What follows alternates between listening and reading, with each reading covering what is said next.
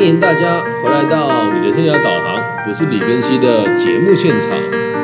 我们今天要继续带大家阅读阿德勒谈人性的这一本书，来到了第五十九集。今天我们题目定为性格的两极。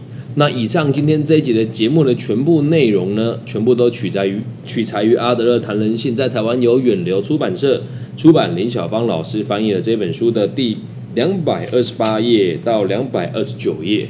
那我们已经把前面的性格呃跟这个所谓的内分泌会不会影响我们的性情啊这些议题都讨论过一次了。那现在要跟大家讲，如果要去把一个人开始慢慢的把人的性格。分成几种可能性的话，那阿德勒博士就先提出一个二分法。至于什么，至于是什么二分法呢？让我们一起往下看了。在继续讨论单一型的人格以前，就是接下来我们要讨论的都是单一型的人格了。那在讨论这个单一型的人格特质以前呢，我们要摘要到目前为止所提过的重点。所以这一章呢，也算是前面几章的一个重点的集大成的一个整合了。在这本书里面。我们一直强调要认识人性。如果我们只单看那个现象，是绝对无法明了的。必须得看你一个人完整的心灵背景，还有其他人的关系。所以啊，如果想要了解人性，就至少要比较两个现象，把他们与整体的行为模式放在一起观看。而这个特别的方法，在阿德勒博士那个年代已经证明是有效的了。也让我们收集到很多当事人的看法，再用有系统的方式浓缩成一套健全的人格评量系统。但是，我们现在要先讨论，到底人的性格是分成哪两个端点呢？假设我们只单据单单的一个表现来判断一个人的个性，那么我们到时候会与其他的心理学家还有教育人员陷入相同的困境。被逼到一个不得不使用那些我们一直认为没有效、单调又老套的标准。那其实这边阿德勒博士已提到，会跟其他的心理学家和教育人员一样，这一句话也很真实的，也很强烈的、尖锐的表达出他对于其他人的想法跟立场的差别。他就认为其他人都是无效的、跟单调老套的哦。呃，那至于这部分，我们就不就不特别去强调它，但也希望大家知道，在做学问啊，或者是探讨可能性的时候，本来就是每个人的立场都不同。那至于大家的立场都不同，要怎么样才能够笃定呢？就是要多多的学习跟常常的犯错啊，这是题外话，跟大家分享一下。所以。到我们这个年代，还是很常看到那一些什么人格测评系统没有效又单调的老套的标准。比如说，在我们台湾就有那个什么 PO 达啦，什么什么很多系统，我不想一一点人家了哦。那我个人认为最有效的这个人格性格的视线分析叫 CPS，CPS。好，那如果大家有兴趣的话，台湾地区的听众，你们可以直接私讯我啊，我们这边都会有跟官方单位所配合的免费的资源可以提供给大家。再回到书的内容里面来哦。然而，如果我们可以顺利的收集一个人许多生命的事件点，我们就可以运用我们的知识体系，将这些点组成一个完整的模式，有条有条有理的从中看出明显的变化。评断人类因此有了一套明确的体系，这是一件非常好的事情。我们只有这么做，研究的基础才会稳固。那我们多认识几个个案跟当事人也是非常必要的，这样才会有机会多少改变或者是调整自己的判断。在我们准备用这套方法教育一个人的时候，着手修改教育的方法之前，必须得对当事人有相当的认识。那这边我讲一下我个人的看法跟解释哦。呃，我很常到监狱去授课，还有演讲。那大家都会说这群人就是歹徒啦、坏人呐，但是在我的世界里面呢，我们如果单用一个事件去评断别人，这是非常错误的事情。呃，举一个真实案例哦，在哪一个县市的监狱我们就不说了，他被判重伤害。那为什么会判重伤害呢？其实是因为他的家人，也就是他的亲密的这个爱人哦。拿光了他所有的财产，并且照三餐殴打他，同时，同时，因为这件事情话有查证啊，社工老师也说他说的都是事实哦。同时，他的这个另一半也有自己在外面的另一半，并且想方设法的想要毒死我们这一位这个更生人。那他怎么知道他会毒死他呢？是因为他就偶然有一次看到家里有一包老鼠药，然后经过了这个他在家里放了摄像头之后，因为他他已经知道他的另一半有另外有带另外一个另一半回家。所以他在当下就忍不住了，就看到那个影像之后，这个另一半还是他，哎，他这个小王，好，后面这个小王还是他的好朋友，于是他就把他的好朋友的这个脑部重创，反正现在他已经就是，呃，也即将刑期期满了，他判的蛮重的，但要假释哦。那你说这样子的人，真的就叫做残忍吗？就单这件事情，你去评论他，真的是。你了解整个事情的原委跟始末，是觉得真的也蛮蛮替他舍不得的。然后再来还有一件事情要跟大家讲，我们有时候会先入为主的去判断一个人，这样子的方法都很错误。因为如果没有了解事情的来龙去脉，你就评断一个人，这都是错的。比如以我自己的例子来说好了，很多人看到我就会看到很高傲跟很不可一世的一面，但是我在从事教育业的时候。我必须得要有我自己的坚持。那如果一般人不理解我对台湾的教育的这种观察跟想法，还有坚持的话，大家就会认为我就是那种很孤芳自赏的人。但其实并不是这么一回事。所以要我要观察人的这个来龙去脉哦。那录到这边，今天做备课的时候，我就在检讨一件事情：是为什么我的朋友这么的少？那为什么我和别人相处不来？为什么大家都觉得我孤僻？那如果你了解来龙去脉之后，就会发现有些时候就只是课题分离跟理解自己的需求而已。所以当某 A 觉得某 B 孤僻，某 C 也觉得某 B 孤僻的时候，也不代表他真的就孤僻，因为其他孤僻的人也不认为他是孤僻的。有点老神哦。总而言之，就是我们要从整体的概念来判断一个人的性格，理解吧？就比如说，再举个例子哦，我认为我平常是小气的。我认为我是小气的，但当我在就读 EMBA 的时候，我也会因为他们给我更多而变得更大方。我的同学都很大方啊，吃饭的时候会买单啊，买到时候会直接请我，会直接帮我付钱。那在这跟这跟这群同学互动的时候，我就会再更大方一些些。所以人的个性是有全面性的，我们不能依照一句或者是一一次或两次的主观意识来评断人的个性，这是很危险的。那我们之前讨论过了很多方法，然后阿德勒博士说，我们也评断了人类很多不同的这个评估方式，才慢慢的得以这个系统化。那现在讲系统化这个地方，我必须得先暂停一下的原因，是因为我们的这一本书到后面会一一的跟大家解释各种人格的样貌是什么。那接下来它会有这个下一章哦，我们会讲是关于激进型人格。那激进人格我们讲到上进心啊、嫉妒啦、企图心啊。对，那再往后看会看到什么贪心的人格啊，人格的恨意啊，然后再会看到非激进型人格，有趣吧？从激进型再到非激进非激进型，那一直往后看，我们就会发现还有其他的人格特质。那主要阿德勒博士的分法是，激进型人格是一个大类，非激进型人格是一个大类，那其他的人格特质呢又分成几个小类了哦。那我们先讲一下概略一些的，跟大家分析阿德勒所谓的激进型人格分成哪一些哦。他会解释企图心与虚荣心、嫉妒、羡慕、贪心跟恨意，这是激进型人格有的特质。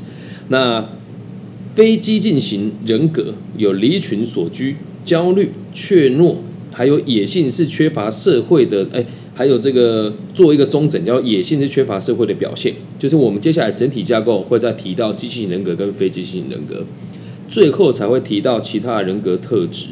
那其他人格特质，我们分别有开朗啦、欠缺司法能力啦、呃幼稚的心态、卖弄学问、顺从霸道、情绪与性情，然后这个命运破坏以及宗教狂热。那最后我们才会。跟阿德勒才会在做最后的这个分离性的情感以及连结性的情感，以就分成这几个样貌来跟大家讨论到底什么叫做性格。所以，我们今天会先跟大家讲，在开始以前，阿德勒博士说，所有的性格就分成两个端点，这是今天这一集的目的。那也希望大家后面可以跟着我们一起来了解人性啊。其实我们在做这本书的时候的上半部啊，全部都还在跟大家个概述个体心理学哦。我就跟大帮大家复习一下，我们是先让学者啊，先让我们的听众，还有从书籍面出发，先让大家理解什么是心灵，再让大家理解我们和别人的关系，之后才理解到。人是一体的，你我都是一体的。你的开心会影响到我的开心。接下来讨论到梦，还有催眠，还有我们居住的世界是如何从心灵里面被构成。接下来再讨论到自卑感与自卑情节，然后再跟大家分享关于潜意识。再到最后讲了男性跟女性的差别，然后也初步的谈了这个家庭星座。再到现在，我们准备开始分析人的性格。所以，如果你只听到这边有一些名词你听不懂的话，也欢迎大家可以回去我们不同的这个连续的集数去听，因为这是第五十九集。那在第六十集的时候呢，我们就会进入这个人格的分析的这个部分了。好，我们继续往下看。我们把人类的方的这这个分类方式系统化之后，也把自己的经历或者要求一般正常的人做事情的例子来当解说。此外，我们还必须得强调，我们所建立的这套体系绝对不可以忽略社会这个因素。又再次提到社会这个因素了。那什么叫社会呢？只要是两个人以上所处的地方，就叫做社会。你在听我的这个节目，我和你就是一个小社会了。那你和其他听众和我的连接，也就是一个社会。单单观察一个人的心理现象是绝对不够的，我们必须得考量这个人与社会的关系。对于人类的生命共同体啊，我们自有一套非常重要且实用的基本原则，是什么呢？人的性格绝对不可以作为道德判断的基础，它只是一个指标哦，这是一个指标。人的性格绝对不可以作为道德判断的基础，告诉我们这个人以什么样子的姿态面对自己的环境，还有他们如何与环境中的人事物的关系相处而已。所以你不能说这个人的性格比较呃被动，就是说这个人是需要被批判的。其实没有，我们再次的强调，性格的好跟坏绝对不能拿来做道德判断的标准。它只是告诉我们这个人用什么样子的姿态来面对自己的环境，还有他们如何与环境中的人事物维持关系而已。这样能够理解吧？哦，所以我们在评断的时候，就像我们后面会提到这个羡慕啊、嫉妒啊这些这些这个比较负面的名词，或者是讲说这个离群所居啊、骄怒啊、怯诶焦虑啊、怯懦啊这些哦，其实都不是道德标准的判断，它只是一个人的一部分的行为，这一点一定要再三的提醒大家。那在详细解释这些想法的时候啊，阿德勒博士就发现哦，我们发现两个人类普遍存在的现象，那么第一个是。社会意识将人与人的人与人连接在一起。在第二件事情是，人类的文明所有伟大的成就都是以社会意识为基础。社会意识是我们有效衡量心理的唯一标准。那再跟大家解释一下这句话，这两句话我看了之后，想了很久。社会意识把人与人连接在一起的意思是什么呢？如果一个人在这个社会上面，相处以及处事态度都会想，都会考虑到另外一个人，那这时候就代表这两个人是有连结的。如果我不考虑别人的感受，就叫做我对社会没有意识。所以社会意识可以把你我连结成我们，那也可以把我们再往外扩散到其他的，比如说像你在听我的节目，那扩散到外面还没有听我节目的这群朋友，那慢慢的我们会把彼此连接在一起。但这个根本都是哎，要与社会意识有关。就比如说，听我们节目的听众，大部分都是呃想要让自己更好，然后并且也希望自己在更好了以后可以去照顾别人。因此，我们的听众的粘着度会稍微高一些些。可是很遗憾的事情是，阿德勒博士也跟我的立场一样，我们都认为在现在这个社会，大部分的人是对社会没有兴趣的。不过，这是我们这个年代我自己的解释。那阿德勒博士在下一章节里面，他也会提出他个人的看法。我们后面再继续往下看哦。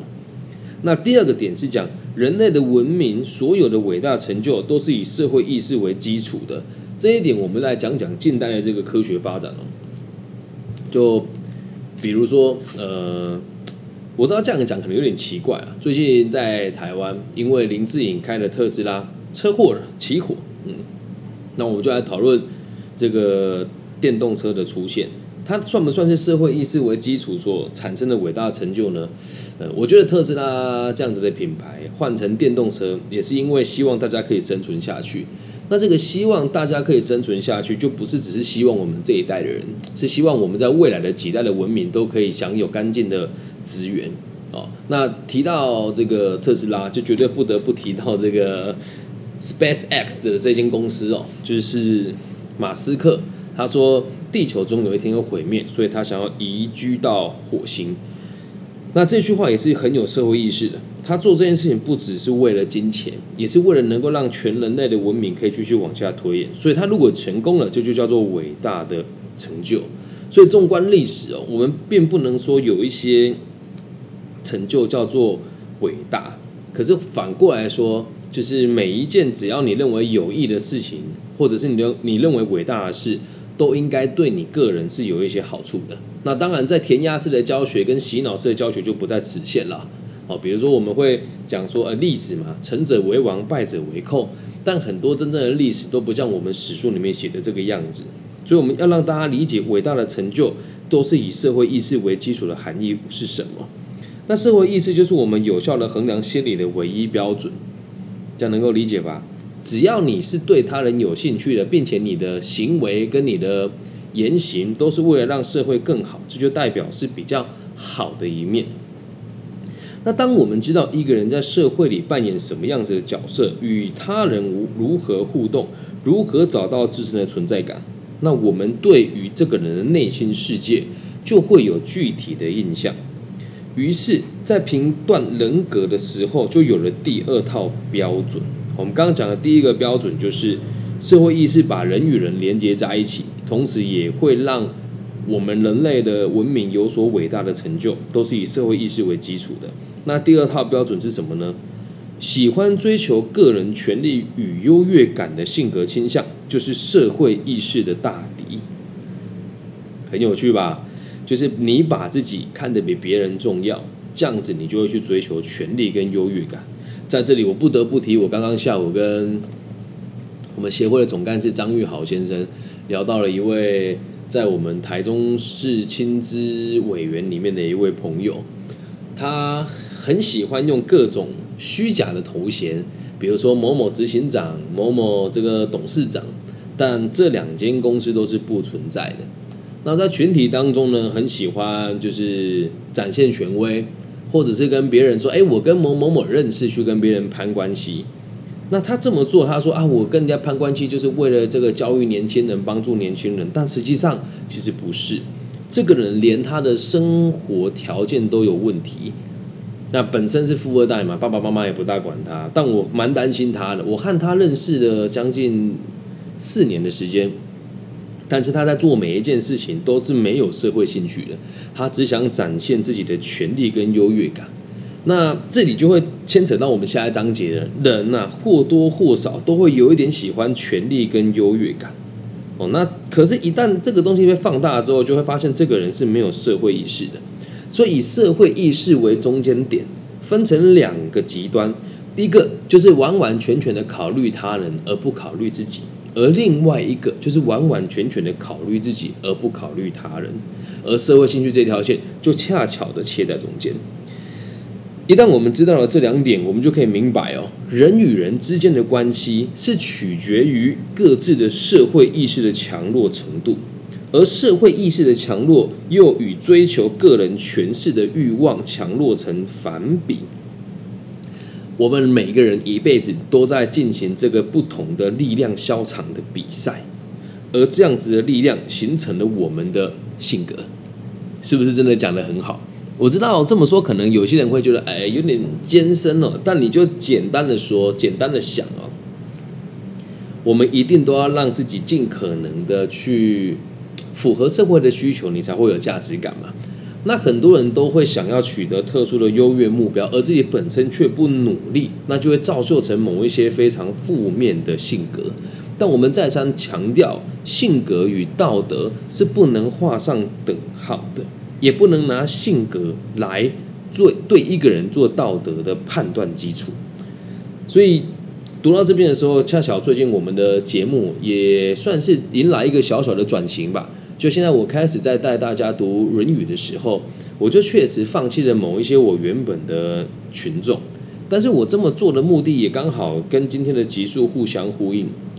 我认为跟我期待的我的听众是可以从没有社会兴趣变成更有社会兴趣，可以变成是受害者的心态跟追求权利还有优越感的心态，变成是愿意让自己进步，进而去照顾更多人。那每个人的性格都往那个方向去的话，整体的社会就会安定。而身为一个人，我们的人生会有各种不同的跌宕与起伏。那像我自己本身是有一些精神上面的疾患，所以很常在起床的时候就会很想结束自己的生命，几乎每天都一样，所以每天都有一种重获新生的感受。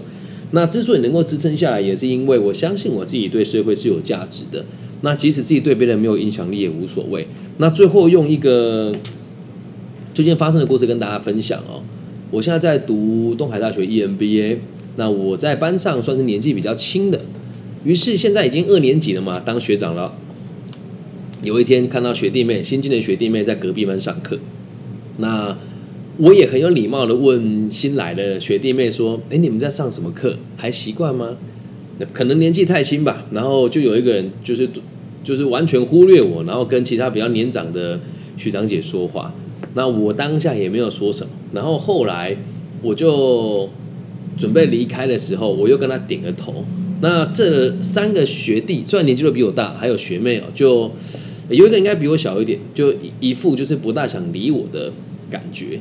哦，那这时候如果是追求权力的人，我一定会很生气啊！我是学长哎，而且算是学霸学长哎。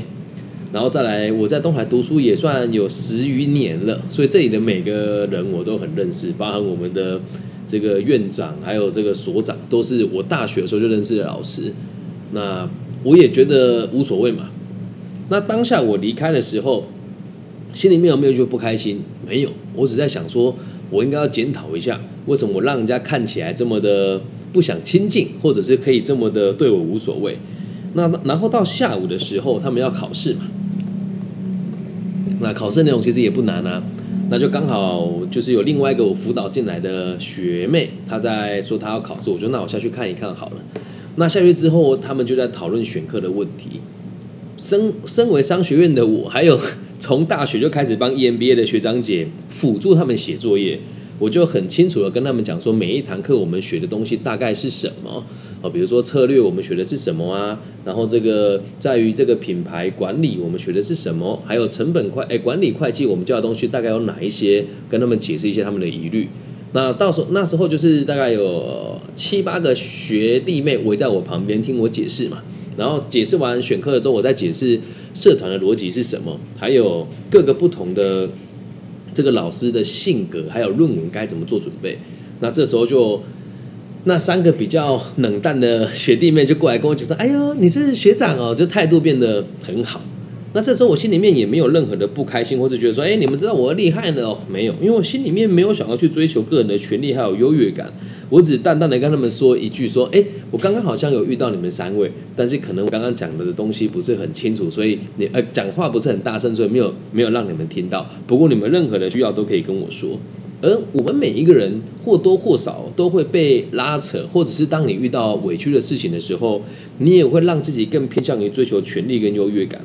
因为如果每个人都欺负你，那你就会想要让自己变得更强大。”而这个强大是控制别人跟攻击别人，那我们要的就是权力跟优越感，这样能够理解吗？保有你的社会兴趣，让你的性格变得更健康，同时能够对这个社会更加的有帮助。以上就是这一集全部的内容喽，不妨去想一想，你的性格是偏向于哪一边呢？那在下一集我们会继续带大家了解。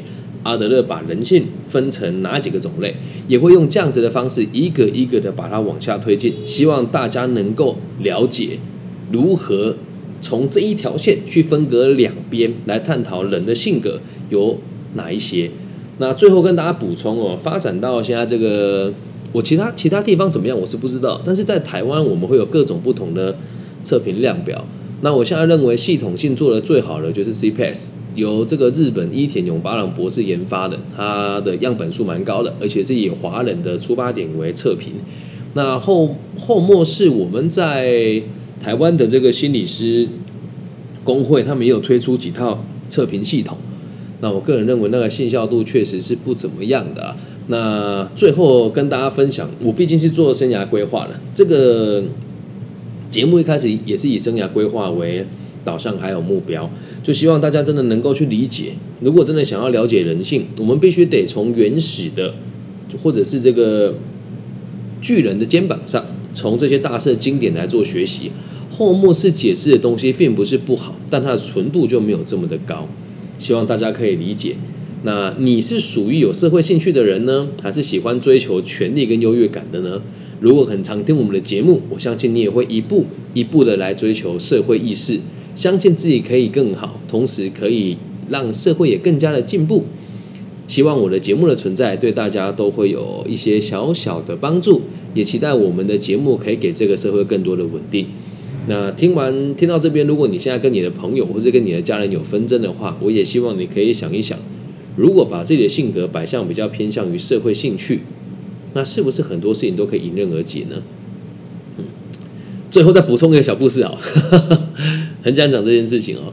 呃，我有一个有有有一个粉丝，不止一个，然后呢，他跟我说，他们想要找心理师。于是就在我的好友圈里面找心理师，结果这位心理师跟我这三个粉丝都讲了同样的话。他说：“哦，李庚希，我知道他，我不大会听他的东西，因为他有时候很偏激。”然后我听了之后就觉得，哎呀，也是有点难过。如果今天我追求是权力跟优越感，我一定会打电话跟他讲说，我哪里偏激，你说说看嘛。啊，你如果要批评我，你冲着我来没问题啊，但你为什么不要呢？啊那我也没有去为难我的粉丝，我说哦，可能我有些言论需要修正吧。但是到现在你们会发现啊，假设你有去听我一开始这个呃自卑与超越的前几集，你就会慢慢的理解到我个人的个性也一直在慢慢的改变，也让自己慢慢的不去追求那种优越感。因为有时候在书里面看到说，有些人想要让自己看起来很牛逼、很厉害。我就在想，会不会犯同样的错误啊？嗯，读书就是要能够用，就像我们《论语》讲的“学而时习之”，在何时，呃，在这个适宜的时候拿出来使用。好了，就录到这里喽。希望大家喜欢。如果你也喜欢我的节目，记得帮我分享、按赞、加订阅。如果你想要赞助我的节目，五万、十万不嫌少，五块、十块也不嫌多。我爱你们，大家早安、午安、晚安，看你什么时候听喽。拜拜。